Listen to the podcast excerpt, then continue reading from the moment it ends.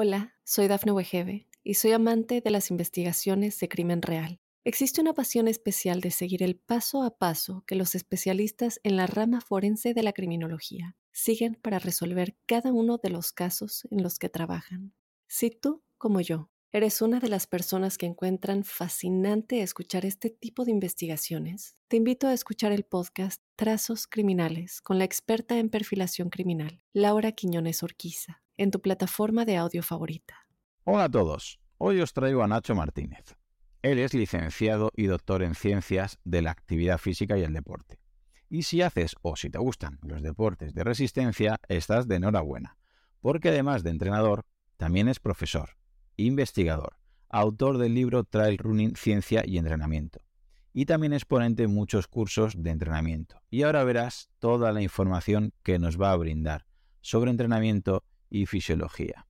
Muchas gracias Nacho por estar aquí en mi podcast y muy bienvenido. Encantado. Muchas gracias a ti, Claudio. Pues vamos a aprovechar eh, que te tenemos aquí en la entrevista y que tienes bastante experiencia como entrenador de trail y es que me consta que tengo muchos oyentes de este mundo. Ahora preguntarte que como está de moda esto de correr por montaña, ¿qué pasos debería seguir el corredor que pasa del asfalto o incluso que pasa de otro deporte como puede ser fútbol sala o esquiar o patinar? ¿O es tan sencillo que no hay que hacer ninguna transición y me voy a la montaña y empiezo a hacer kilómetros a lo loco? Bueno, hombre, habría que diferenciar primero si, viene de, la ruta del asfalto, de la pista, y bueno, la transición sería buscar sobre todo la adaptación muscular a la montaña. Si viene de otro deporte completamente diferente, pues lógicamente sí que habría que empezar de manera más, más gradual, porque bueno, habría que acostumbrar tanto al sistema cardiovascular como, al sistema muscular, ¿no? Al final los corredores de ruta y de, y de pista quizás un poquito la parte más diferencial.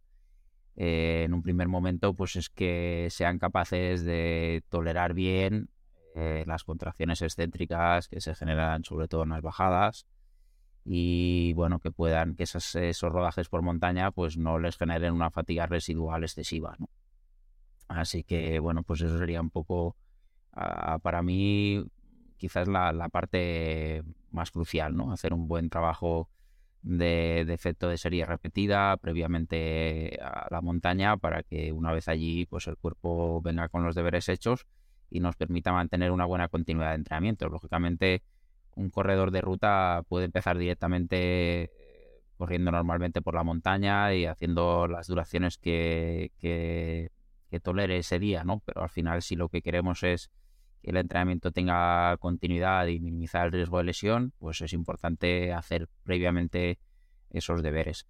Luego, lógicamente, pues la, progresión en esas, en esas salidas de montaña, pues deberán de ir tanto a nivel de ratio entre desnivel y distancia, es decir, el grado un poco de, entre comillas, de, de montañismo, ¿no? Que sean que sean un poco más corredoras y que técnicamente pues sean más fáciles al principio para que también la parte perceptiva y motriz pues se vaya adaptando poco a poco al medio. Al final estamos en una pisada un poquito más eh, irregular, en una pisada más inestable y si esa parte pues eh, vamos dejando que el cuerpo eh, pues vaya poco a poco adaptándose a ella mejor que si se la damos de golpe. Has comentado que un, creo, un concepto que es bastante importante y hay mucha gente que creo que todavía tiene un poquito de duda, que claro, en la montaña al tener más subidas, más bajadas, las contracciones son diferentes, pero eso no influye o no influye directamente en la lesión. Es decir, ¿por qué en el asfalto suele haber, o por lo menos eso se suele eh, comentar, que hay menos lesiones o menos cantidad de lesiones en montaña, a pesar de haber más distancia normalmente y entrenamientos más, más extensos que en el asfalto. ¿O eso no es así y es una mala percepción que tenemos nosotros? ¿Hay más lesión realmente en asfalto que en montaña?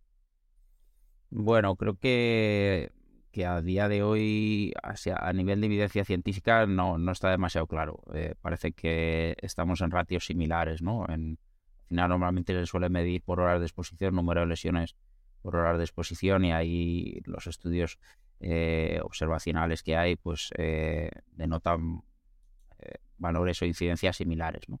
En cualquier caso, pues hay algunos factores diferenciales que podrían obrar a favor de, del riesgo de lesión en, el entrenamiento de un corredor de trail frente a un corredor de asfalto, a pesar de lo que a priori pueda parecer. ¿no? Uno es quizás el reparto muscular, eh, precisamente ese, ese requerimiento de mayor estabilización o de apoyos más inestables, de velocidades cambiantes, pues hace que el trabajo ah, no se lo coma siempre el mismo, ¿no? Entre comillas. Y a veces eh, el asfalto o la pista es más repetitiva y sabemos que al final probablemente el factor más decisivo, más conducente a aumentar el riesgo de lesión es eh, la repetitividad sobre una determinada estructura. Al final lo que estamos es machacando una estructura, la capacidad que tiene de resiliencia esa estructura y en el momento en el que sobrepasamos su capacidad de, resiliencia en un entrenamiento o en la acumulación de entrenamientos, pues es cuando normalmente el sistema, entre comillas, colapsa y lesiona.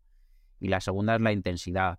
Eh, también la montaña, por la propia orografía que nos genera, pues eh, normalmente los ritmos de entrenamiento son más bajos. Y esos ritmos de entrenamiento más bajos, pues también ah, pueden actuar como un factor protector. Es verdad que los volúmenes normalmente son más elevados, pero también combinamos diferentes medios locomotrices. Hay una parte de andar en subida, hay una parte de correr, hay una parte de correr en bajada. Y quizás esa alternancia y ese menor eh, trabajo de, de alta intensidad, pues pueden ser factores entre comillas, eh, protectores. También es verdad que probablemente eh, la incidencia es más o menos similar, lo que sí cambian también pues, son el tipo de lesiones, las localizaciones de, esas lesiones. Pero vamos, a, nivel científico, hasta donde yo he leído, estoy un poco al día, creo que estamos en, en frecuencias lesionales similares.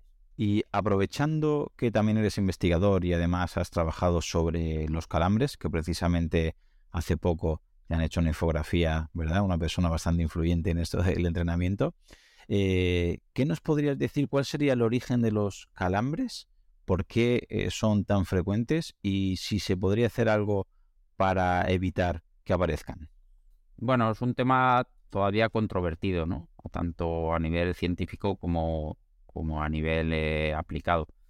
Desde luego, lo que está claro es que no hay una, causa unívoca, no, el ruido que un poco nos llega a nivel comercial de, eh, la deshidratación y la depresión electrolítica como causa casi eh, ya no más habitual, sino como causa única de los calambres, de luego no es así. En algunos casos puede que este sea el causante principal, en otros eh, desde luego no. Nosotros y otros autores, otros estudios Em, hemos visto cómo aquellos corredores que sufren calambres en carrera o inmediatamente después eh, de carrera, tanto en maratón como en trail en montaña, no muestran eh, diferentes niveles de deshidratación ni de, ni de concentración de sodio en sangre frente a los que no han sufrido calambres, por tanto, ah, desde luego no siempre está en la causa sí eh, suelen asociarse a un elevado daño muscular y probablemente por ahí pues la mayoría de, autores que son referentes en este ámbito pues están empezando a, pensar o a, hipotetizar que puede estar ahí la causa principal, un desequilibrio a nivel neuromuscular. Em, ¿Por qué llegamos a ese desequilibrio a nivel neuromuscular? Pues es lo que todavía sigue siendo objeto de investigación. Eh, en muchos casos pues puede ser una, un desequilibrio entre la demanda a la que hemos sometido a nuestra musculatura y estaba preparado para, para soportar, eh, bien porque el trabajo que preparatorio que hemos hecho no es el adecuado o no es suficiente, o bien porque el ritmo de carrera ha sido excesivo. En otros casos, pues puede haber otros desencadenantes. Eh, por ejemplo, también eh, se ha planteado que una excesiva activación del sistema nervioso simpático, el estar demasiado tensionado antes de carrera o en estar en una situación eh, en la competición eh, nos genera demasiado estrés, pues puede ser también un factor eh, que, aumente la predisposición a sufrirlos. Y en cualquier caso, pues parece que, bueno, el trabajo de fuerza es una de las herramientas que puede ayudar a prevenirlos, no, no evidentemente a eliminar al 100% su incidencia, pero sí, sí parece que puede echarnos una mano importante.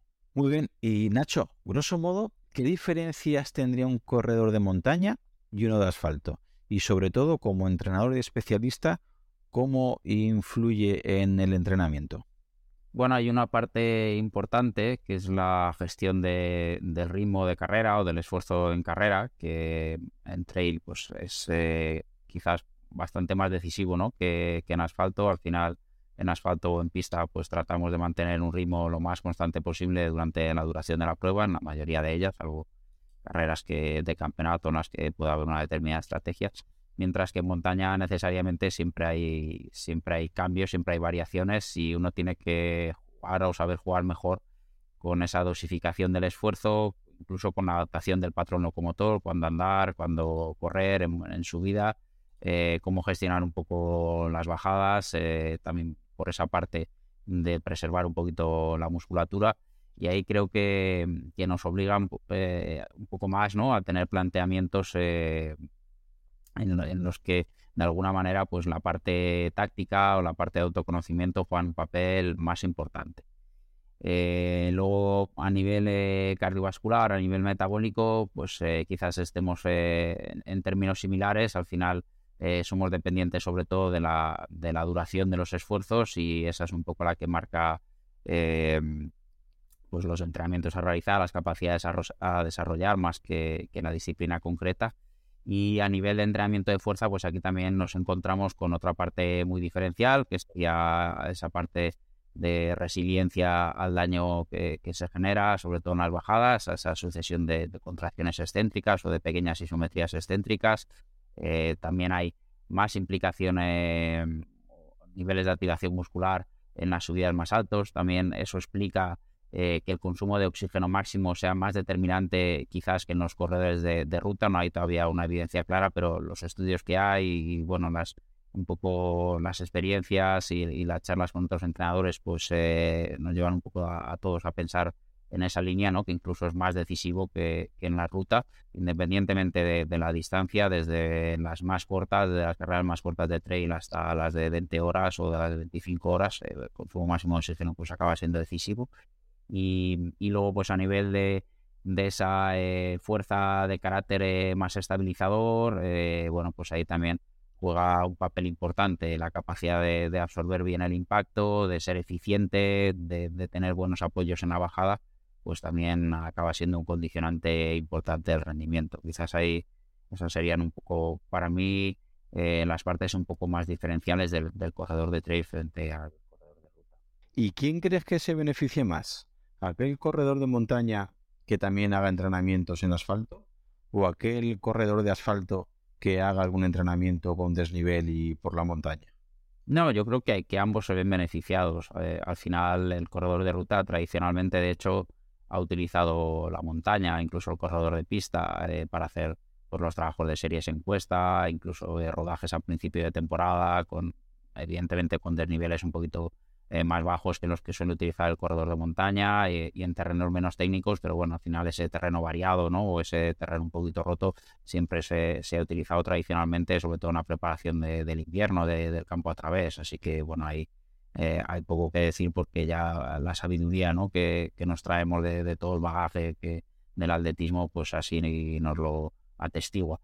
Y para el corredor de montaña, pues para mí sin duda el asfalto, la ruta, vamos, no necesariamente el asfalto, puede ser camino de tierra, pero vamos, el entrenar en llano es importante porque al final el patrón biomecánico de correr rápido eh, hay que desarrollarlo corriendo rápido y hay algunas eh, adaptaciones a nivel neuromuscular y, a nivel eh, biomecánico que es difícil de generar si no hacemos ese, ese entrenamiento. Además, incluso por un eh, por un razonamiento puramente de, variedad del entrenamiento. Al final, estar corriendo todo el año en el mismo medio durante un año para determinado corredor, pues puede ser atractivo, pero incluso para los más amantes de la montaña en algún momento les viene bien un poquito cambiar. Hay temporadas en las que además resulta en determinadas zonas eh, difícil de, correr por la montaña con el frío que, que, que hace, pues por ejemplo, ahora en invierno, ¿no?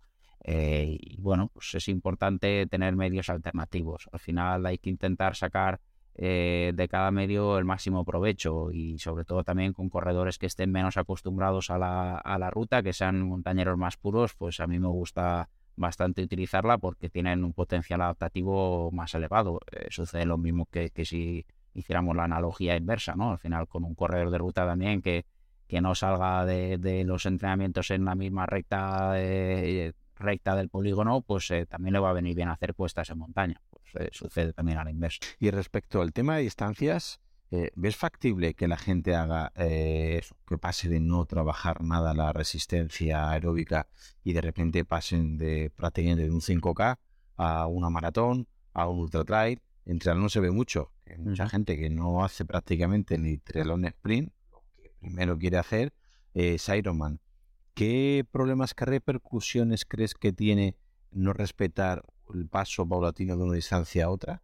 ¿Y qué problemas crees que podría tener a nivel de salud la población que lo practique así? Bueno, como has dicho, factible es, ¿no? Desde el momento en el que ocurre y ocurre mucha gente, ¿no? Gente que tenemos alrededor y, la vemos acabando este tipo de carreras eh, casi de repente, pues eh, es una, una, realidad que no podemos negar.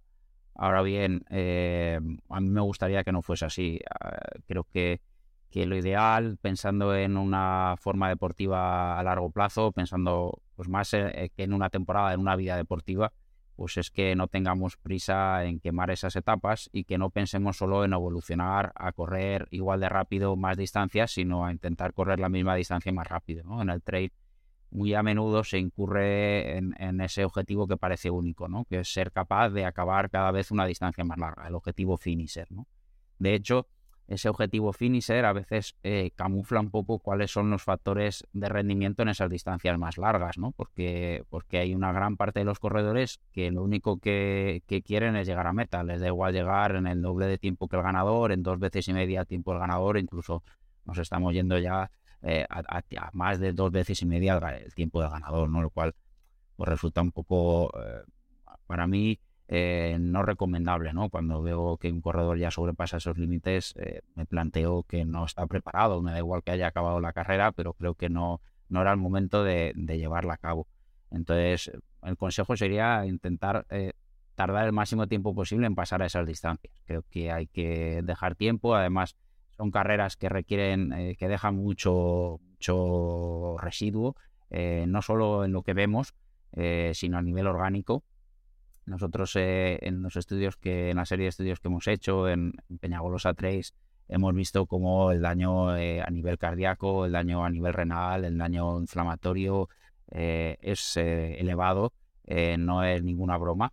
Y no quiere decir que evidentemente que este tipo de carreras sean malas para el organismo, todo lo contrario pero sí que requieren de un tiempo de recuperación más elevado, de, interrumpir el entrenamiento durante más tiempo después de la carrera y al final eso va un poco en contra de, la continuidad, que debería de ser el objetivo principal para la mayoría de, deportistas, ¿no? para todos ellos.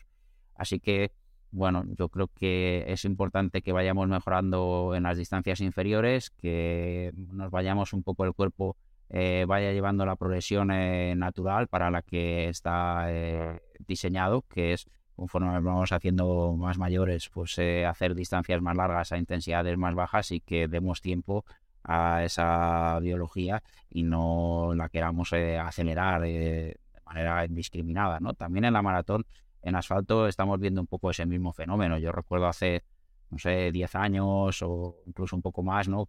Em, que la transición normal era ver que los, los corredores primero estaban en 5.000 en pista, 10.000 en pista y luego los veíamos dar el salto a la maratón. Ahora eh, ves a la gente que está delante en maratón que es que directamente ha debutado en maratón, no lo has visto pasar por la pista, como mucho lo has visto hacer un 10.000 en ruta, ¿no? Y, y parece un poco que, claro, evidentemente en el caso de la maratón, pues eh, el tema económico es el, factor decisivo para que ese salto, pues eh, que antes no existía, o que era mucho más gradual, pues ahora se dé de golpe, ¿no? En el mundo del trail no es ese el factor, desde luego, pero creo que el corredor aficionado, que es el 99%, pues tendría que ponderar un poco eh, pues los beneficios, que, está bien, ¿no? Porque al final eh, corremos como hobby y lo que realmente nos llena más es hacer una carrera larga por las vivencias que nos supone, pues genial, pero que no sea únicamente por el reconocimiento externo, ¿no? Que al final eh, parece un poco que, es eh, una razón que pesa demasiado, ¿no?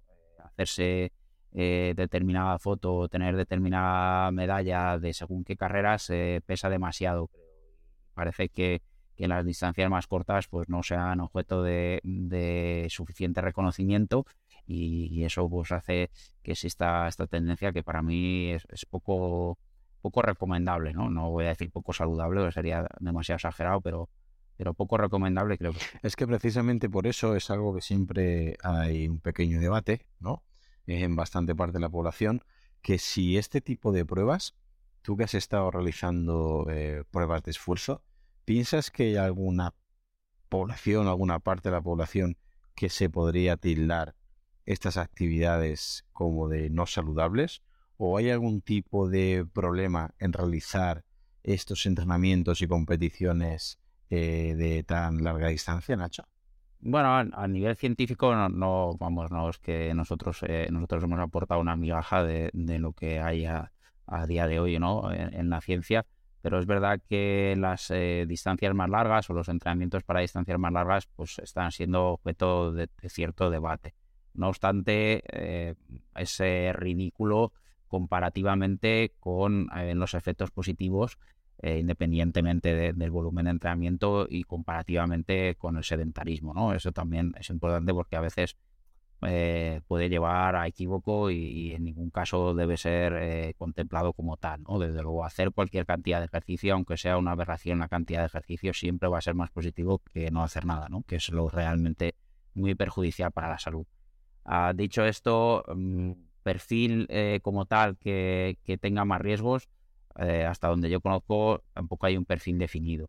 Por ejemplo, nosotros vimos que cuando comparábamos, eh, era una parte del estudio que era observacional, que comparamos la longitud de, los telómeros, que es un marcador de, envejecimiento celular, de los corredores de, ultradistancia eh, con personas de la, de la, misma edad y del mismo sexo, vimos que tenían más conservada la longitud de los telómeros. Una parte del estudio que llevó a cabo un grupo de, de compañeros, eh, de compañeras en este caso, que están eh, bueno, más eh, metidas ¿no? en, este, en este ámbito que para mí es un poco completamente desconocido, pero bueno, lo que ellas nos transmitían y lo que así se publicó, pues es que podía ser un indicio de que lejos de suponer un acelerador del envejecimiento celular, todo lo contrario, ¿no? Con lo cual también por esa parte hay que estar tranquilos. Es verdad que a nivel cardiológico, por ejemplo, se, han, se ha visto que los corredores eh, que acumulan muchísimas horas de entrenamiento y a intensidades medias altas pueden tener eh, un poquito más de incidencia de fibrilaciones o de determinados tipos de, arritmias eh, que pueden resultar patológicas. Pero bueno, como decía, mm, siempre en el contexto de tener claro que, que, siempre va a ser mucho más, va a ponderar mucho más positivamente los beneficios que los riesgos. Ahora bien, lo que las distancias eh, largas sí tienen, y eso es innegable, es que requieren de un tiempo de recuperación elevado después de las pruebas. Lo que sí es eh, poco saludable, y eso tiene menos discusión, es enlazar eh, pruebas de estas características mes sí, mes también, y estar entrenando alta intensidad o alto volumen el día siguiente o dos días o tres días después, porque hay una parte, puede ser que a nivel muscular estemos ya tan acostumbrados o hayamos adoptado eh, adoptado una biomecánica de carrera eh, pues eh, muy pendular que, prácticamente nos minimiza el daño muscular y puede ser que al día siguiente nos notemos bien, pero por dentro, entre comillas, la procesión está ahí, ¿no? La procesión va por dentro y, evidentemente estamos sometiendo a nuestros sistemas a un estrés importante. Hay una eliminación bueno, pues de, todo el daño muscular generado y eso a nivel renal pues supone una sobrecarga enorme que, hay que tenerla en cuenta. A nivel cardíaco, pues ese trabajo también supone que se generen eh, pues determinadas sustancias que requieren de un tiempo de, aclaramiento y eso pues eh, nos obliga a ser cautos. Entonces, no es que la, carrera en sí eh, sea perjudicial, por supuesto que no, pero sí que hay que periodizarlas bien y hay que tener en cuenta esa necesaria recuperación y bueno, yo creo que eh, no pasarse con el número de carreras de estas características al año. Y bueno, eso creo que sí, que sí es importante. El, tema ya de, la longevidad o de la calidad de vida, pues eh, hay debate, ¿no? Y hay estudios que han mostrado que, por ejemplo, eh, corredores o ciclistas del Tour de Francia tienen mayores o longevidades mayores que, que, sus coetáneos, ¿no? Eh, parece que los deportistas que tienen un componente de resistencia y uno de fuerza o un componente fundamentalmente de resistencia, pues viven más y con mejor calidad de vida. Los que es un componente eh, solo de fuerza, pues hay más debate en determinadas disciplinas eh, de las que categorizamos, ¿no? Como, como más de fuerza, pues ahí el debate es un poco más, más abierto, pero en las otras cada vez parece más claro que el deporte de alto rendimiento es, es muy saludable, ¿no? Esto de que el alto rendimiento o la exageración de horas no saludable, pues cada vez tiene menos evidencia científica. ¿Y hasta qué punto sería bueno para ti que el corredor contara con un entrenador personal? Desde el punto de vista de la salud e incluso del rendimiento deportivo. Porque a veces hay gente que sabe entrenar bien y sabría autoentrenarse, pero a veces le falta decirle pues cuándo parar, cuándo entrenar suave, eh, cosa que uno mismo es difícil autorregularse, ¿verdad? Creo que a veces hacemos también un poco de apoyo psicológico dentro del marco del entrenamiento que de entrenadores propiamente. ¿Qué piensas de esto? Sí, sin duda, comparto, mm, vamos al 100% la reflexión que has hecho, ¿no? Al final somos acompañantes de los deportistas en su, trayectoria deportiva. Eh, el tener una visión externa, aparte del conocimiento que, que puedas eh, aportar a, su eh, plan de entrenamiento, pues también es importante. Yo, de hecho, pues he tenido también la suerte de entrenar a algunos compañeros que, tienen exactamente la misma formación que yo, que, podrían perfectamente autoentrenarse, que entrenan a otros corredores y que, bueno, pues han querido tener esa visión externa. Yo, de hecho, pues eh, de la misma manera, en los momentos en los que pues he dedicado un poco más de tiempo a entrenar, pues también eh, he tenido la, la tutela de un entrenador, ¿no? Porque al final necesitamos a alguien desde fuera que, sea objetivo, eh, que no se deje llevar un poco pues, por, el ansia en algunos momentos, por la pereza en otros, o por hacer un poco lo que nos resulta más llevadero o más ameno o a lo que estamos más acostumbrados. Y eso pues es importante, evidentemente el conocimiento eh, es indiscutible y ahí es un poco innegociable, pero la parte eh, emocional y la parte de, de, una visión externa objetiva, pues tampoco tampoco hay que desdeñarla y también es un eh, factor relevante que, suma ¿no? a ese papel de, entrenador que, yo creo que, es necesario independientemente del nivel del deportista. También aquí, pues ya la, un poco esa duda de si los entrenadores eh, solo son necesarios a determinados niveles de rendimiento, pues creo que ya también se va un poco esclareciendo que evidentemente no es así, ¿no? que el deportista eh, incluso más al principio, eh, es cuando más necesita un entrenador, porque es cuando está más eh, yermo de, conocimientos, de experiencias, y si no tiene una tutela externa, pues es muy difícil que pueda que pueda llegar a buen puerto. Así que, sí, creo que es importante la parte que podamos aportarla a nivel de conocimiento, pero también la parte a nivel de, de tutela. Al final, hay un axioma que a mí me gusta mm, ponerlo cuando, cuando tengo la oportunidad de dar alguna charla o preguntan, ¿no? Que es que si en salud no hay rendimiento y sin rendimiento no hay salud. En el mundo de la salud, pues cada vez está llegando más esa, esa noción, ¿no? De que independientemente de la edad, de la patología que pueda tener la persona, pues hay que intentar mejorar. No, no vale con eso de mantenerse, porque nadie quiere mantenerse, todos queremos mejorar. Y en el mundo del rendimiento, pues también parece claro que si no hay continuidad porque hay lesiones o porque la salud del deportista eh, no le permite entrenar, pues tampoco va a haber progreso, ¿no? Con lo cual tenemos que tener una visión híbrida. A mí me gusta mucho hablar con gente eh, de nuestro ámbito que, tiene eh, contacto con, las, con las dos partes, ¿no? Con el mundo que entrecomillamos como rendimiento y el mundo que entrecomillamos de salud y que al final pues comparten todo, ¿no? Porque al final somos personas y de hecho pues a veces tenemos eh, una persona que, es un deportista de alto rendimiento pero que al mismo tiempo tiene una patología crónica o un deportista de alto rendimiento pero que es de categoría máster y que tiene 60 años y que sus, sus homólogos de 60 años pues están haciendo un entrenamiento de, baja intensidad y en un grupo de, entrenamiento para mayores, ¿no? Es decir, que al final eh, son unas, unas líneas artificiales. La salud de rendimiento y rendimiento de salud. Y sin una no hay la otra y sin la otra no hay una. También sabemos que en el trail no solo se trata de entrenamiento de carrera para ir más y mejor, sino que también tenemos otros tipos de entrenamientos que también suman, pero que creo que la mayoría de atletas no conocen tanto, o por lo menos no le dan la importancia que, vamos, que yo creo que tienen. ¿Qué nos podrías decir del entrenamiento de fuerza y también del entrenamiento de la musculatura respiratoria? Sí, claro, el entrenamiento, creo que también es cierto que cada vez va llegando un poco más a, la, población, ¿no? A los deportistas. Eh, creo que de 10 años a esta parte, eh, el corredor es más consciente de la importancia de estos entrenamientos y está más abierto a realizarlos, aunque es verdad que todavía, eh, sobre todo en el caso de entrenamiento respiratorio quizás más, pues hay eh, resistencias, ¿no? Hay algunos deportistas que se muestran más, más.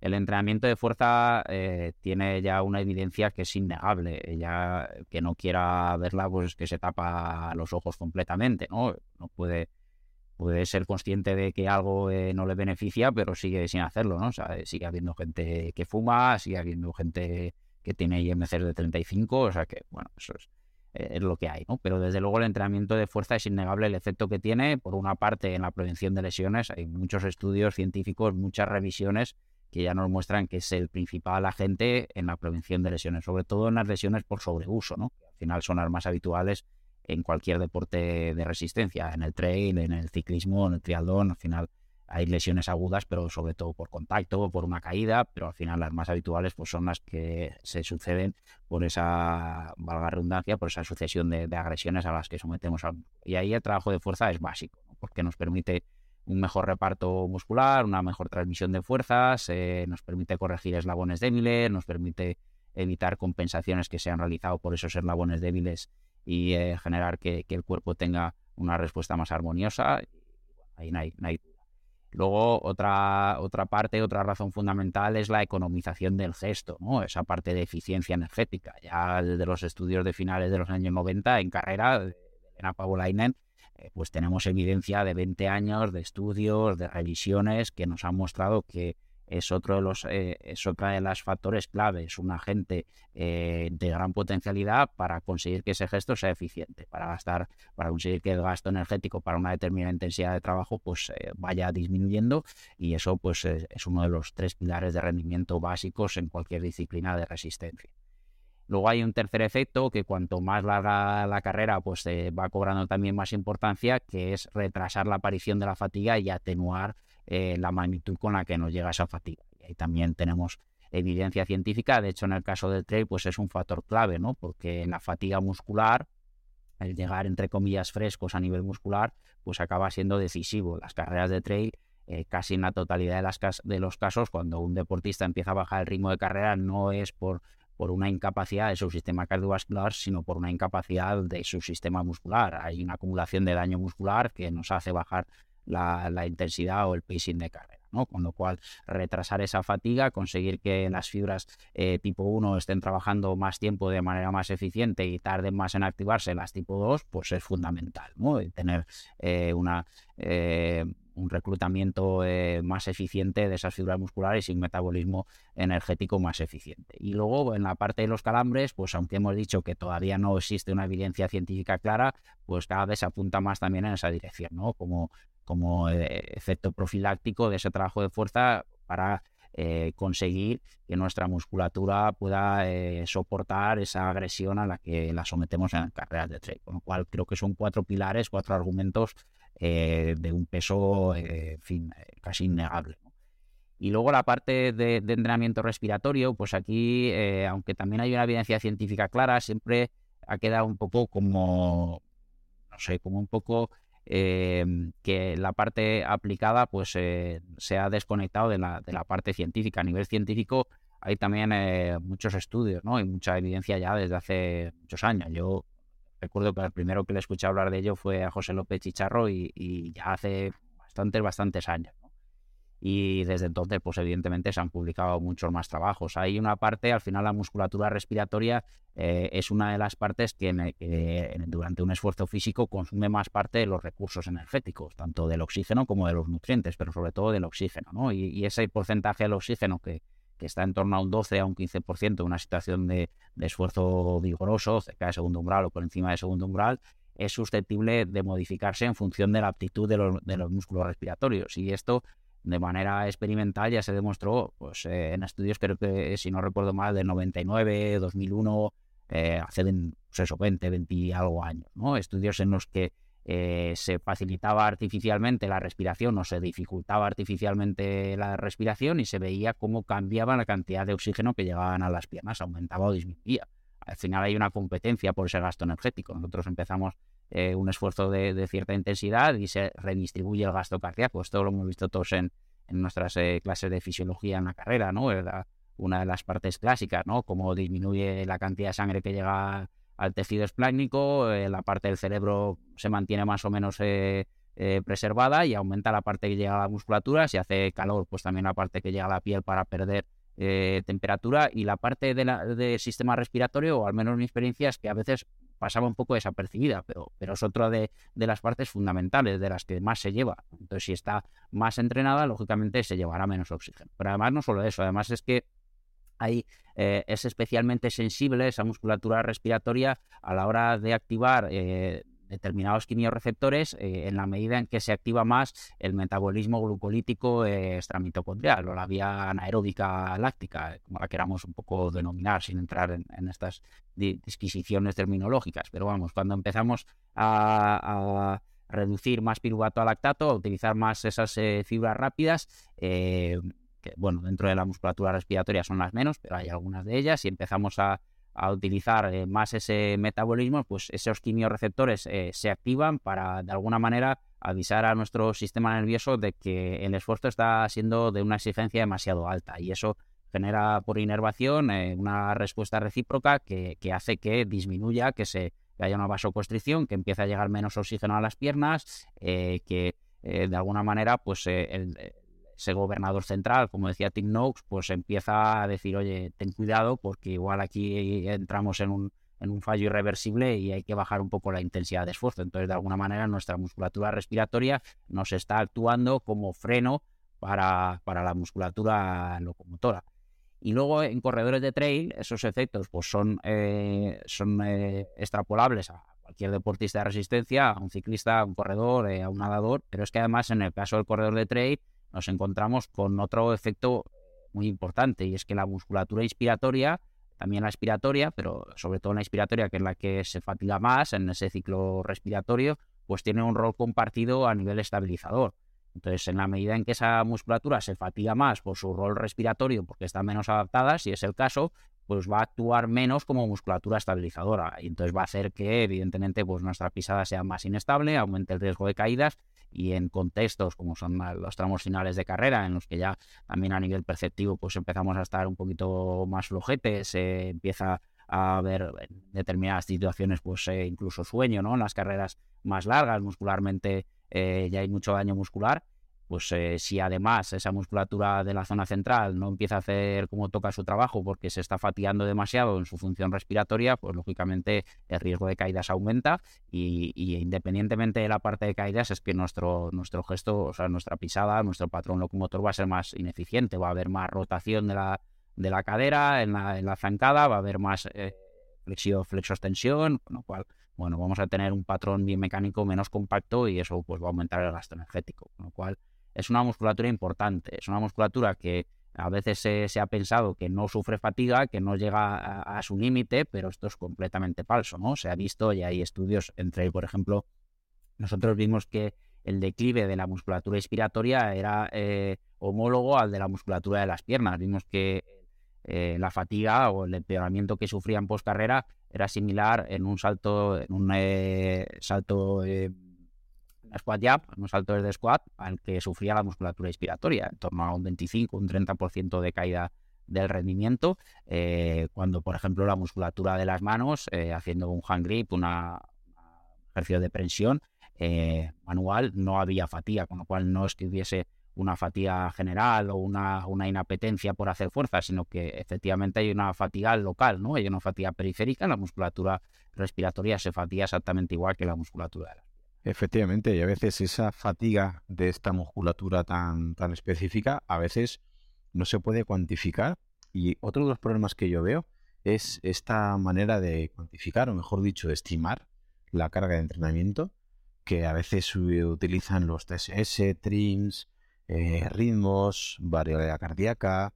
En el trail, ¿cómo recomiendas tú hacerlo? Porque creo que al ser un deporte, que hay subidas, que hay bajadas, que hay zonas técnicas, que hay zonas que se puede correr rápido, que hay zonas que solo se puede caminar, eh, ¿ves esta metodología bastante moderna eh, que con vatios, con pulsómetro, que nos obliga o nos ayuda, mejor dicho, a cuantificar todo?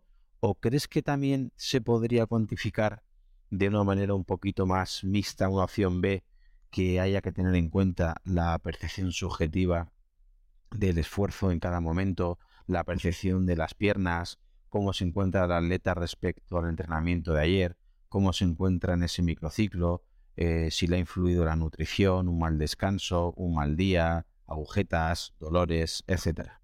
Bueno, pues la opción B, ¿no? La, segunda que me has dado, sin duda. Eh, hay que tener una visión de complejidad. Al final, em, cada vez eh, nos intentan vender métricas que son más complicadas de entender, que, tienen un cálculo, eh, una, una, computación muy sofisticada, pero que al final lo que hacen es simplificar el comportamiento humano. Entonces no podemos pretender que un único número eh, o reducir a un único número eh, la carga que ha supuesto cualquier entrenamiento. Eso ya se ha visto, además hay artículos que ya lo han demostrado científicamente, más allá de que eh, casi cualquier entrenador pues, lo, hayamos comprobado, ¿no? que por ejemplo los TSS no hacen realidad a la carga o al, nivel de fatiga agudo que ha generado un entrenamiento. Los TSS tienden a infravalorar la intensidad y los entrenamientos fraccionados. y creo que todos hemos hemos visto, vamos, que, hacer cualquier entrenamiento fraccionado está mucho menos valorado que cualquier entrenamiento continuo de intensidad moderada. En montaña, por ejemplo, hacer dos horas, tres horas de montaña a un ritmo eh, pachanguero, si se me permite el adjetivo, al final acaba sumando más TSS que hacer eh, seis series encuesta de un minuto y medio a máxima intensidad. Y la fatiga residual que nos deja los seis minutos, las seis series, probablemente es mayor, ¿no? Em, entonces creo que es importante que cada entrenamiento, que no mezclemos eh, peras con manzanas y que cada entrenamiento lo comparemos eh, en base a unas determinadas variables y lo comparemos con entrenamientos homólogos. Al final, un entrenamiento de series hay que compararlo con los entrenamientos de series que hayamos hecho antes, los entrenamientos eh, que están encaminados a acumular un mayor volumen de montaña, pues están encaminados a, acumular ese volumen de montaña, los entrenamientos de fuerza con los entrenamientos de fuerza y que no intentemos buscar una variable unificadora, porque no existe. Porque eso es considerar al cuerpo humano de manera simplista o de manera reduccionista. Al final, eh, creo que es importante en ese sentido dar un paso atrás, eh, acabar, eh, aprovechar la tecnología, evidentemente, porque la ventaja que tenemos a día de hoy es la facilidad para, para tener un acceso a los datos y, un manejo de, esos datos muy rápido, ¿no? Antes pues se costaba mucho eh, sacar los datos del reloj, meterlos en una hoja de este, sacar los, cálculos que quisiéramos, eso ahí hemos avanzado mucho, ¿no? Pero comparar cada dato consigo mismo, ¿no? Y, comparar pues el volumen de carrera continua que hemos hecho en montaña, el desnivel que hemos hecho en montaña, la longitud del rodaje más largo, eh, la intensidad de los entrenamientos eh, fraccionados, eh, siempre eh, diferenciar bien entre carga interna y carga externa, porque a veces eh, se confunde y, hay, me hace gracia porque muchas veces hay entrenadores y deportistas que ahora en el trail pues abogan porque los vatios ya deben de sustituir a todas las métricas independientemente de que sean de carga interna o de carga externa. Entonces uno puede puede eh, hipotetizar o puede defender que los vatios sustituyan a la velocidad, pero en ningún caso puede sustituir a la frecuencia cardíaca porque, porque lo que está reflejando son realidades diferentes. Una cosa es eh, la manifestación física del esfuerzo que nosotros estamos haciendo, que sería la carga externa, que pueden ser vatios, velocidad y los levantados, y otro es el esfuerzo orgánico que eso nos supone. Entonces la frecuencia cardíaca hay que compararla, podríamos decir, pues que en un momento dado el esfuerzo percibido pueda sustituir a la frecuencia cardíaca o la saturación muscular de oxígeno sustituya a la frecuencia cardíaca, pero nunca los vatios o la velocidad. ¿no? Entonces creo que hay que eh, utilizar cada variable para lo que sirve y en cada entrenamiento pues unas variables tienen sus ventajas frente a otras. En entrenamientos de alta intensidad y corta duración sabemos por ejemplo que la frecuencia cardíaca no suele ser un buen indicador porque no da tiempo a que haya una activación completa de esos mecanismos y, frecuencias cardíacas eh, bajas pueden eh, estar conviviendo al mismo tiempo con una sensación de esfuerzo percibido elevada el esfuerzo percibido sabemos que tiene eh, pues ese déficit que es la, dificultad de objetivarlo y que es muy dependiente del aprendizaje del deportista. Pero una vez el deportista se aprende a manejar o eh, se enseña de alguna manera a calibrarlo bien, pues nos da una información eh, muy interesante, porque es una información quizás el único que nos da una información más globalizadora, porque tiene en cuenta la fatiga con la que el deportista llega ese día a la sesión de entrenamiento, la fatiga mental y la fatiga muscular, la sensación, o el placer o no placer que le ha supuesto ese entrenamiento, mientras que las otras métricas pues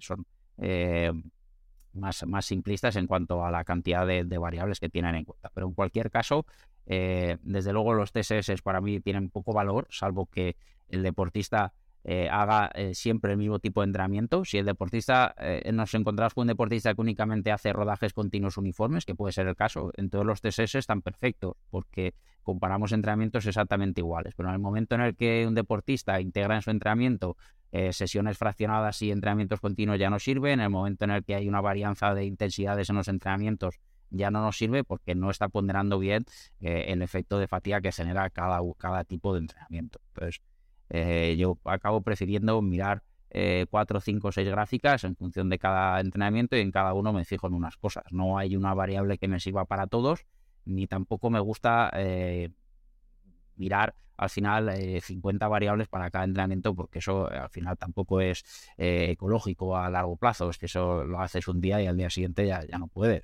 Ya estás harto de mirar datos, o al menos a mí, sinceramente, me pasa eso. los datos están bien, pero siempre y cuando esos datos nos den información que sea asimilable y que nos permita tomar decisiones de entrenamiento. Si no, al final eh, es un poco eh, el cientifismo o el tecnologismo de, de cuanto más datos mejor, pero eso no sirve para nada. Sí, la verdad es que estoy bastante de acuerdo contigo, pero claro, me surge otra duda. Luego, si hay disparidad de datos, es decir, a lo mejor en los datos objetivos, a nivel de frecuencia cardíaca, de vatios, de TSS o el que sea, aparece que hay una ligera fatiga pero luego la persona, su percepción subjetiva y su estado de ánimo, es decir, sus métricas internas, eh, sus percepciones, son buenas. Eh, punto número uno. ¿Es fácil que el atleta sea bueno, digamos, evaluando sus percepciones? Porque yo muchas veces veo que la gente no sabe realmente evaluarse porque no se paraba a plantearse, ¿no? Si realmente está bien, le duelen las piernas o se ha recuperado.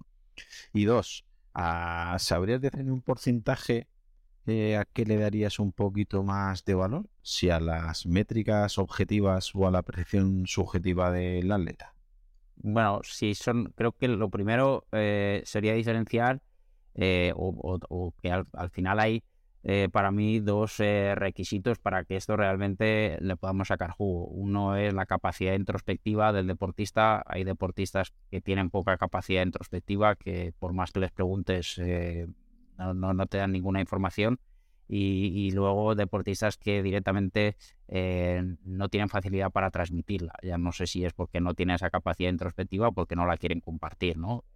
Encuentro, yo trabajo eh, a nivel de retroalimentación, pues con una parte objetiva, creo que más o menos todos, ¿no? Que son los datos que al el deportista por descarga de su reloj y vemos en Training Peaks, plataforma que sea, y con la parte subjetiva, pues con un feedback que, llevo utilizando pues, desde que empecé en el 2008, más allá de poder haber cambiado colorcitos de la plantilla y alguna tontería más. Pero bueno, al final ahí eh, lo que ves es un poco el tipo de persona con el que trabajas. Hay gente que, que, no te da ninguna feedback a nivel de sensaciones de los entrenamientos o un feedback mínimo y gente que te da mucha información con la gente que te da mucha información porque tiene esa capacidad introspectiva y porque además le gusta compartirla, eh, para mí tiene el mismo valor que los datos objetivos, al 50%. Eh, en fin, tampoco, no sé, pues, me daría igual 49-51 o 45-55, pero vamos, que, lo miro con la misma atención o le dedico la misma atención que a ver eh, los ritmos de carrera, que a ver los kilómetros que ha hecho o que a ver los vatios que ha desarrollado. Para mí están al mismo nivel. Lo que pasa es que es verdad que necesitas que el deportista eh, tenga, por un lado, la capacidad, digamos, y por otra, la, dedicación o, la, o que le dé el valor eh, a esa parte, ¿no? Porque al final, eh, bueno, al final los deportistas que entrenamos, deportistas que entrenan, pues son, no deja de ser un cliente, con lo cual, bueno, pues yo un poco trato de invitarle, tanto de, hacerle ver la importancia de esa parte, pero no con todos los deportistas eh, consigo que tener eh, la misma fluidez de comunicación en, ese aspecto. ¿no? Al final descargar el reloj pues es algo que, es eh, casi automático y que, bueno, pues más o menos algo alguno más pasotilla, pues todo el mundo lo hace o relativamente constante en eso. Pero con la parte de transmitir ese feedback un poco sensorial, emocional, pues eh, allí sí que hay mucha divergencia, ¿no? Entonces, claro, con el corredor que, que apenas te transmite nada, pues esa parte, por desgracia, la pierdo. Con el corredor que es más sensitivo, le doy mucha importancia, porque al final eh, el entrenamiento es el que nosotros hemos vivido, y ante un mismo entrenamiento, eh, cada vez lo vivimos de una manera, ¿no? Es que la manera en que nosotros eh, lo cataloguemos internamente tiene mucho que ver con el efecto que ese, que ese entrenamiento va a generar y con eh, la predisposición a los siguientes entrenamientos. Si un entrenamiento, por muy eh, eh, malo que haya sido, nosotros tenemos la sensación de que hemos rendido bien y que estamos progresando, la predisposición que vamos a tener a seguir entrenando, a mantener una buena continuidad, a aumentar la intensidad, va a ser muy positiva y al revés, ¿no? Eh, por mucho que yo pueda ver o pueda eh, pensar que está progresando, si el deportista no comparte esa percepción, eh, me va a costar sacarle al día siguiente a entrenar, sobre todo si por lo que sea, pues el deportista tiene un día complicado, se le ha reducido el tiempo libre o hace más frío, entonces, si el deportista no tiene, no comparte la percepción, hay una disonancia entre, entre lo que él percibe y lo que nos dicen los datos objetivos suele prevalecer la parte, la parte subjetiva, ¿no? los datos, pues, eh, dependen mucho de la interpretación que cada uno hacemos de ellos. Efectivamente, es que eh, la interpretación de los datos es muy complicado, pero mm, a ver, a posteriori también a priori, es decir, a la hora de planificar. Porque si vamos a la teoría del entrenamiento y siendo más específicos a la planificación deportiva, vemos que se estableció ¿no? una forma de funcionar o dos más que no sé si hoy siguen vigentes o deberían poner en cuestión. Me refiero a aspectos como establecer tres semanas de carga y una de descarga o dos y una, y mantenerlo así toda la temporada, toda la planificación o gran parte de ella. ¿Crees que tiene sentido esta planificación deportiva tal y como la hemos entendido siempre, en la que se coge un Excel y se establece varios meses de entrenamiento? ¿O crees que el atleta debería ser una parte más activa de este proceso de entrenamiento? entendiendo mejor cómo funcionan aspectos de su fisiología, psicología, etcétera, y que esto le lleve, por ejemplo, a tomar decisiones a la hora de cambiar unos entrenamientos por otros. Por ejemplo, un día que tiene series en el que el atleta está fatigado, pues se lo cambia por un rodaje suave o por un descanso. ¿Tiene sentido modificar entrenamientos que estén preestablecidos por cómo se encuentre el atleta? Bueno, que el atleta debe ser partícipe del proceso, eso es indiscutible, ¿no? Ahora bien, em, el plantear eh, alternativas de entrenamiento, en mi caso, yo no lo he llegado a hacer con, ningún deportista. Em, es decir, programarlas de inicio, ¿no? Decir, bueno, pues eh, el martes puedes hacer A, B o C en función de cómo te encuentres, en función de determinado parámetro. Eh, también es cierto que no he entrenado, he entrenado a, muy poquitos deportistas de alto nivel.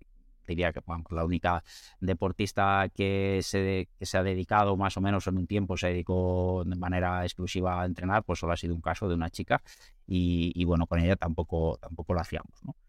Em, pero eh, sí me gusta y de hecho estoy abierto a ello con todos los deportistas, independientemente del nivel, eh, a que eh, modifiquemos los entrenamientos que sean necesarios independientemente de lo que hayamos puesto al principio. No me gusta plantear las alternativas de, primeras porque creo que al final siempre hay una, en función del tipo de deportista, pues va a haber una tendencia o hacerlo más duro o a hacerlo más suave función de, cómo es el deportista. ¿no? Todos hemos tenido compañeros de entrenamiento, hemos, eh, eh, conocido gente pues, que tiene la tendencia a hacer más de lo que tocaría y lo contrario.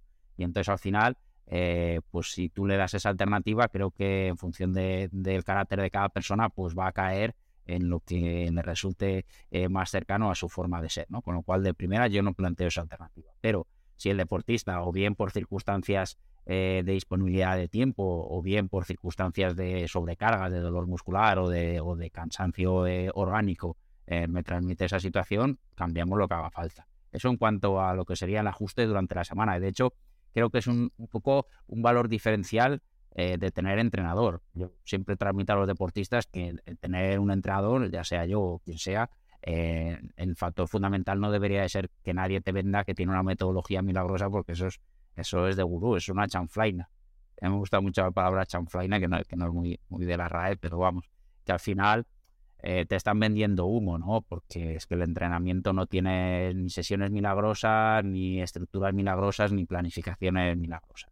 Tiene eh, que, que, se ajuste lo máximo posible a tus características y que sea lo más abierto posible a cambios en función de cómo tú vas respondiendo. Entonces ahí también depende un poco del deportista. El propio deportista, pues eh, hay gente que, que está un poco más a, ese ajuste y gente pues que son un poco más caballos mm, vamos, que lo aguantan todo y que, y que ahí están a lo que haga falta. Y otros pues que ajustan más. Pero vamos, estar escuchando durante el microciclo para cambiar lo que sea, me parece que, es importante.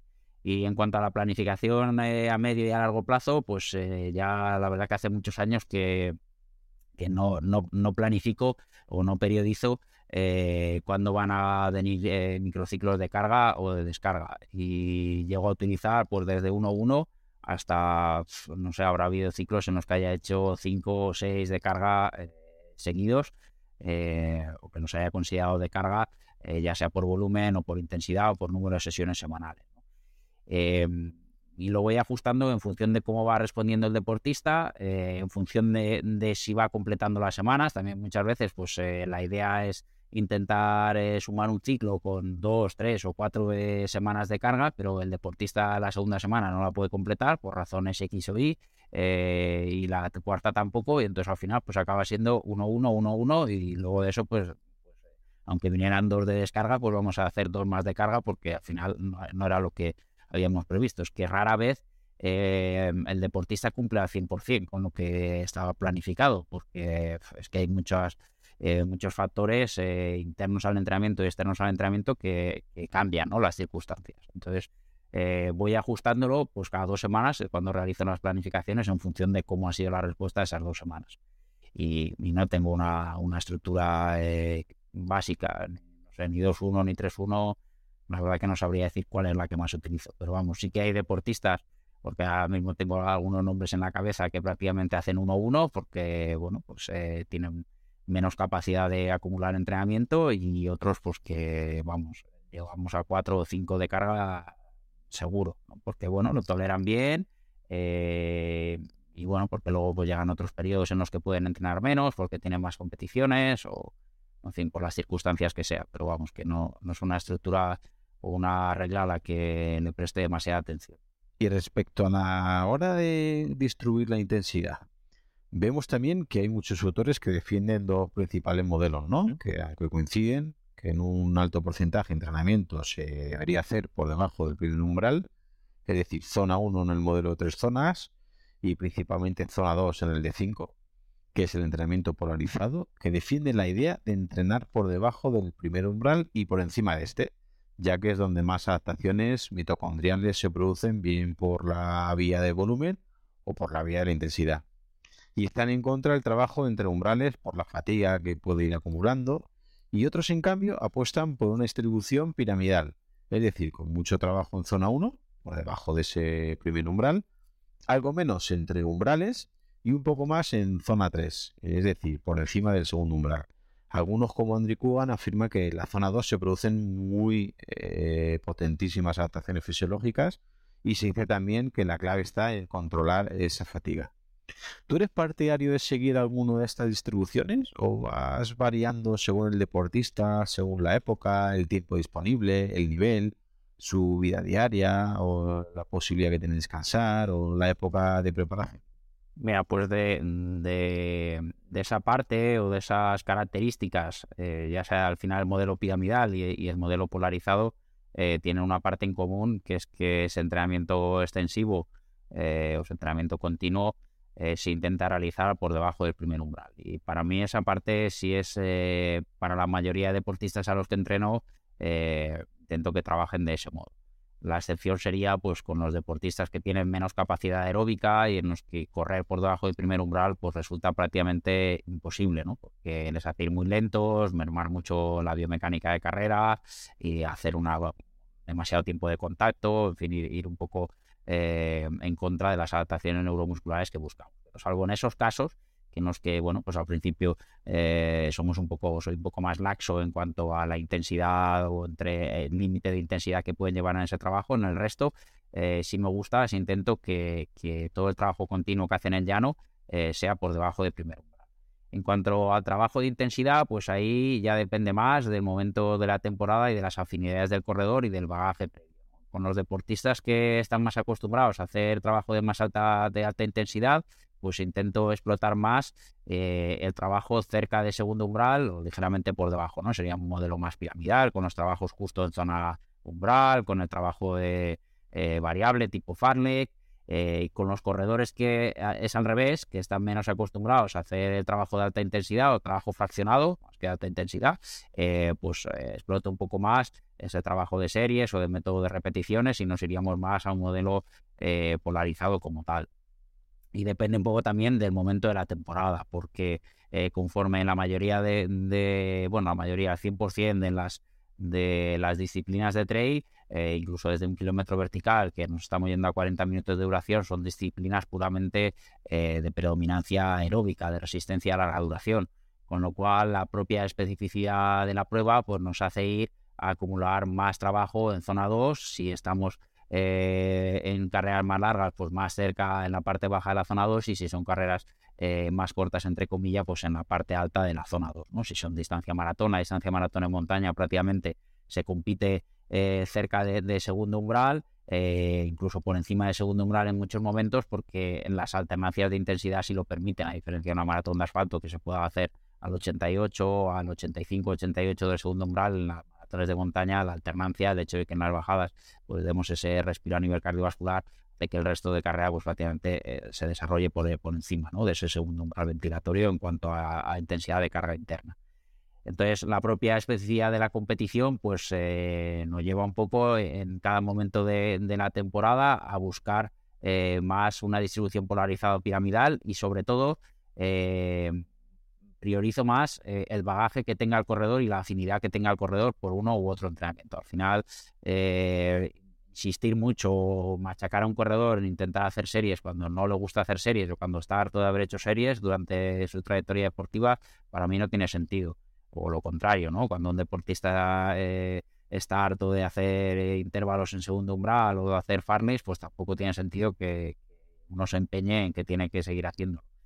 Entonces esa parte me parece más negociable. La parte del primer umbral eh, sí me parece bastante clara, ¿no? Es una parte no innegociable porque siempre hay excepciones, pero sí me parece muy interesante porque nos genera menos fatiga a nivel del sistema nervioso, eh, nos facilita eh, poder trabajar mejor el metabolismo de las grasas, fatigar menos las fibras tipo 2, conseguir que las fibras tipo 1 cada vez sean más eficientes, generar más masa mitocondrial, al final, bueno, todas las adaptaciones que, buscamos en cualquier deportista de resistencia corredor de trailers, que es un corredor de resistencia y, de larga duración.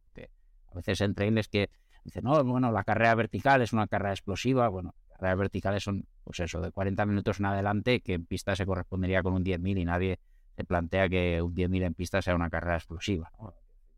A veces se cae un poco en unas eh, terminologías que no corresponden mucho a la realidad fisiológica de, lo que es, ¿no? Son disciplinas de resistencia, de muy larga duración o de extrema duración o como queramos, pero desde luego, eh, de resistencia pura y.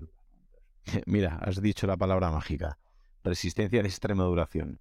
Y ahí volvemos un poquito a lo que hemos preguntado antes, ¿no? Que hasta qué punto era saludable. Y ahora le voy a dar la vuelta a la tortilla y te voy a decir que para estas pruebas de tan larga duración, ¿tiene sentido tú como especialista en pruebas de esfuerzo que nos hagamos este tipo de test en tanto en cuanto son válidas o no para, por ejemplo, el trail, estos protocolos actuales? ¿O deberíamos hacer otros protocolos específicos en su vida o realizar paliares más largos? ¿Es extrapolable lo que pasa en unos pocos minutos de esfuerzo en una cinta, por ejemplo, el rendimiento en un ultra trail de muchísimas horas? A ver, al final la prueba de esfuerzo, eh, creo que lo importante es que eh, que le demos menos importancia como predictiva del rendimiento y más importancia como ayuda de cara al entrenamiento y como la parte diagnóstica. ¿no? Y luego, pues hay que tener en cuenta que la realización de una prueba de esfuerzo tiene algunos constreñimientos. Claro, no, no podemos, eh, nosotros cuando hemos estado trabajando en ese, en ese ámbito, que estamos en una unidad de salud deportiva aquí en Valencia, en el Hospital 9 de Octubre, eh, pues al final teníamos unas limitaciones, tienes unas limitaciones eh, temporales que, al final no deja eh, de ser una actividad comercial y no, puedes eh, buscar un protocolo que dure una hora con cada deportista porque eso es irrealizable, ¿no? Lo puedes hacer a nivel privado, en fin, fuera de lo que sería ese ámbito hospitalario. Entonces, la prueba de esfuerzo es lo que es, no, no podemos irnos a determinadas duraciones o probar eh, determinadas cosas que a nivel de rendimiento serían interesantes. Por ejemplo, a nivel de investigación se está planteando mucho la idoneidad de hacer pruebas de esfuerzo en fatiga para ver eh, la durabilidad, para ver si cambia eh, esa utilización de vías metabólicas comparativamente a hacerla en situación de, reposo, pero esto es difícilmente aplicable al día a día, ¿no? porque al final, como decía, pues tiene esa parte diagnóstica que tiene que certificarla un médico y luego está nuestra parte de rendimiento. Entonces, a nivel de lo que sería la parte de entrenamiento, eh, a mí sí me han resultado muy útiles como entrenador y, bueno, como, como evaluador, pues siempre he intentado eh, que el, informe quede bastante clara las partes que creo que al entrenador le pueden interesar. Y ahí hay rasgos interesantes. Por ejemplo, pues conocer la localización del primer umbral ventilatorio, eh, que de otra manera con test de campo, pues es a día de hoy difícil. Hay algunas metodologías que, que se parecen prometedoras, como el DCA alfa 1, la variabilidad de frecuencia cardíaca. Eh, los test de lactato, pues evidentemente nos pueden servir también, pero no es fácil, ¿no? Al final el gol de estándar pues es el intercambio respiratorio y para eso necesitamos mascarilla y una situación de, laboratorio. Y luego eh, aspectos, por ejemplo, del patrón ventilatorio también son interesantes de valorar en la prueba de esfuerzo y sobre todo eh, cómo se comporta el cociente de intercambio respiratorio, que es el que nos dice eh, cómo están actuando, en qué proporción están actuando las diferentes vías metabólicas. Y eso de cara al entrenamiento a mí sí me parece muy interesante. Ahora, de cara a predecir el rendimiento, no, pero, pero ya no en trail, eh, en cualquier distancia, al final influyen muchos factores. Intentar eh, dar una predicción del rendimiento con los valores de una prueba de esfuerzo, que es una fotografía de un momento concreto y en unas eh, circunstancias que no tienen nada que ver con la competición, pues a veces hacer un brindis al sol. ¿no? Entonces la prueba de esfuerzo sirve para tener esa parte diagnóstica y para aportarnos información de cara al diseño de algunos entrenamientos que yo considero que es bastante relevante si se sabe utilizar y complementariamente el entrenador tiene que manejar o bien sus test de, entrenamiento o bien el, análisis de diferentes entrenamientos que le den la información que busca, ¿no?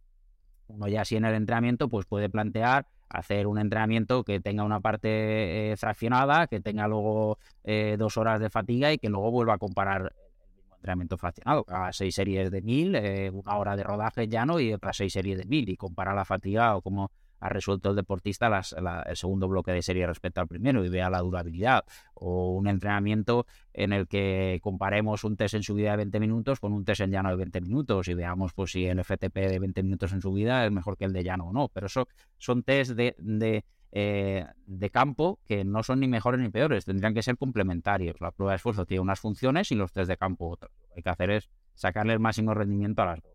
Y para terminar, Nacho, a nivel eh, psicológico, ¿Cómo haces para trabajar estas aproximaciones a la hora del atleta que es muy impaciente o muy impulsivo en el sentido de que quieren competir todos los fines de semana o tienen una obsesión por mejorar prácticamente cada mes, quieren hacer una carrera, quieren mejorar su marca personal y no entiende que tiene que hacer una progresión, que tiene que haber unas etapas, que tiene que pasar, tiene que quemar el nivel 1 para llegar al nivel 2 eh, ¿Esto cómo lo enfocas y cómo lo intentas trabajar con los atletas para que tengan paciencia y estén contigo tiempo y así evitar lesiones, evitar estancamientos y que cojan un rendimiento acorde al nivel que van eh, manejando, digamos, mes tras mes con las adaptaciones pertinentes, que, es lo ideal? Uf, pues eh, no sabría decirte bien. La verdad que ahí no tengo una respuesta una forma de actuar que, me sirva con cualquier corredor. Al final, bueno, creo que intentas un poco con la experiencia que tienes de, perfiles de corredores similares, pues intentar eh, utilizar aproximaciones eh, con otros corredores eh, de esas características, pues más o menos te han funcionado bien en cuanto a esa parte eh, de explicar al deportista pues la progresión que, es importante llevar, eh, los, las etapas que hay que, que hay que ir quemando sucesivamente y siempre eh, un poco eso quizás si es más eh, aplicable a todos, pues entender eh, o, tratar de priorizar el rendimiento a medio y a largo plazo, ¿no? Pensar un poco en esa analogía con los ciclos olímpicos de los deportistas de más alto nivel y como, bueno, pues muchas veces el, primer año posolimpiada, incluso el segundo año posolimpiada, pues son años en los que se dejan un poco más de lado los, los resultados, en los que se está edificando la base para, para el tercer y cuarto año. Y eso a veces pues trasladarlo a un deportista amateur es complicado porque, evidentemente pues eh, son circunstancias eh, diferentes, pero bueno, en algunos casos creo que, es una buena analogía para, para, trabajar en ello y sobre todo pues pensar que cuando uno quiere ir demasiado rápido lo que aumenta en mayor medida es el riesgo de, lesión, ¿no? Con lo cual eh, en el momento en el que entramos en esos ciclos de lesiones, cuando uno se ha lesionado una vez es más probable que se lesione una segunda vez y al final esas interrupciones del entrenamiento en las disciplinas de resistencia eh, son el factor fundamental para que nos dificulta la progresión, ¿no? Creo que la continuidad marca, marca la diferencia. Hay estudios que han mostrado como aquellos deportistas que cumplen eh, con todas las sesiones de, entrenamiento eh, planificadas durante, durante una temporada, pues tienen seis, siete veces más probabilidades de éxito que los que fallan eh, un 25, un 30% de las sesiones. Esto se ha hecho con deportistas, un estudio se publicó con, deportistas olímpicos australianos, quiero recordar, y, era eh, muy eh, paradigmático, ¿no? porque, porque veíamos como que al hacer una sesión muy buena, una sesión aislada muy buena, la puede hacer muchas personas, ¿no? pero al final lo que es un poco diferencial es la suma de sesiones bastante buenas, ¿no? que al final eh, tú entrenas todos los días que toca y todos acumulen la carga que, corresponde. Unos días será una carga menor y otras mayor, pero una, sesión suelta por, sí sola no me dice nada. Tío haga eh, muy buen 10 por mil o muy buen rodaje, lo que sea, eso no me va a decir si va a triunfar o no. Así es muy, complicado ¿no? de, adivinarlo y entonces hay que intentar priorizar la continuidad y para priorizar la continuidad pues tener paciencia y, buscar una progresión gradual, al final es un poco la clave. Los, las subidas más bruscas eh, de carga son el principal enemigo que tienen las lesiones y eso es lo que, lo que hay que evitar. Muy bien, Nacho. Pues muchísimas gracias por esta entrevista. Ha sido de bastante utilidad. Creo que has dado unos conceptos muy prácticos, muy útiles. Aplicas muy bien la fisiología, el sentido común y la coherencia y me parece que no solamente para corredores de montaña, sino para cualquier corredor de ruta, cualquier ciclista o cualquier persona que le guste el deporte de resistencia o la fisiología, vamos, recomendar encarecidamente tu libro, Trail Running, Ciencia y Entrenamiento. Y nada, te quería preguntar dónde te podemos encontrar y si en algún lado divulgas o puede contactar a alguien si quiere ponerse en tus manos para entrenar contigo, etcétera. Bueno, pues primero que nada, muchísimas gracias por, la entrevista, porque la verdad que se me ha pasado el tiempo volando y, bueno, también es un disfrute conversar con alguien que tiene inquietudes eh, similares a las tuyas y, bueno, poder tener una conversación distendida y sin limitaciones de tiempo, que a veces pues eh, vamos un poco siempre apurados ¿no? con, con, la, con ese tema. Y bueno, pues respecto a dónde encontrarme, eh, pues tengo una web personal que es entrenadordeatletismo.com. Si alguien pues quiere por ahí pues eh, bichear un poco, pues bueno, temas de, de investigación, las pequeñas aportaciones que, hemos hecho con el grupillo de investigación o contactar para algún tema de entrenamiento de evaluación, pues encantadísimo. Y luego, bueno, pues si alguien quiere animarse con la lectura del libro, bien porque sea corredor de trail o bien porque eh, le guste el mundo de, de la resistencia, porque al final, bueno, pues hay muchos aspectos que, son relativamente comunes y son aprendizajes transversales que, bueno, pues eh, nos ayudan, igual que el último libro que estoy leyendo ahora es eh, justo de entrenamiento de ciclistas y, bueno, la verdad que, hay muchos eh, muchos temas que son perfectamente aplicables al corredor y bueno, creo que un poco pues hay que beber ¿no? de, todos los, deportes que, tengan similitudes, así que cualquiera que le interese en, en Amazon eh, que es la plataforma donde se vende, pues, pues nada, eh, encantado de, si alguien se anima y que lo lea y, si quiere que me, me envíe un correo si le ha gustado o no le ha gustado o si hay alguna parte que no comparte, pues también encantado. Muchísimas gracias Nacho, te mando un fuerte abrazo y espero que en un futuro pueda volver aquí a ilustrarnos con tus conocimientos. Cuando tú quieras, Claudio, encantado. Solamente agregar que si te ha gustado, la manera de agradecérmelo es que lo compartas con algún amigo, algún familiar, tu grupeta de entrenamiento o algún compañero. Si ves interesante el contenido y quieres escuchar los próximos episodios, suscríbete en tu reproductor de podcast habitual. También recordarte que me puedes encontrar en Instagram, Facebook y sobre todo YouTube, Twitter o en mi blog Profe Claudio Nieto, donde intento compartir información que creo interesante aclarar y divulgar. Y un último favor, deja una reseña en la plataforma que utilices. Me ayudarás a darme a conocer y que pueda llegar el mensaje a mucha más gente. Así que con esto me despido, muchísimas gracias por escucharme y te espero en unos días por aquí con un nuevo episodio. Hasta pronto.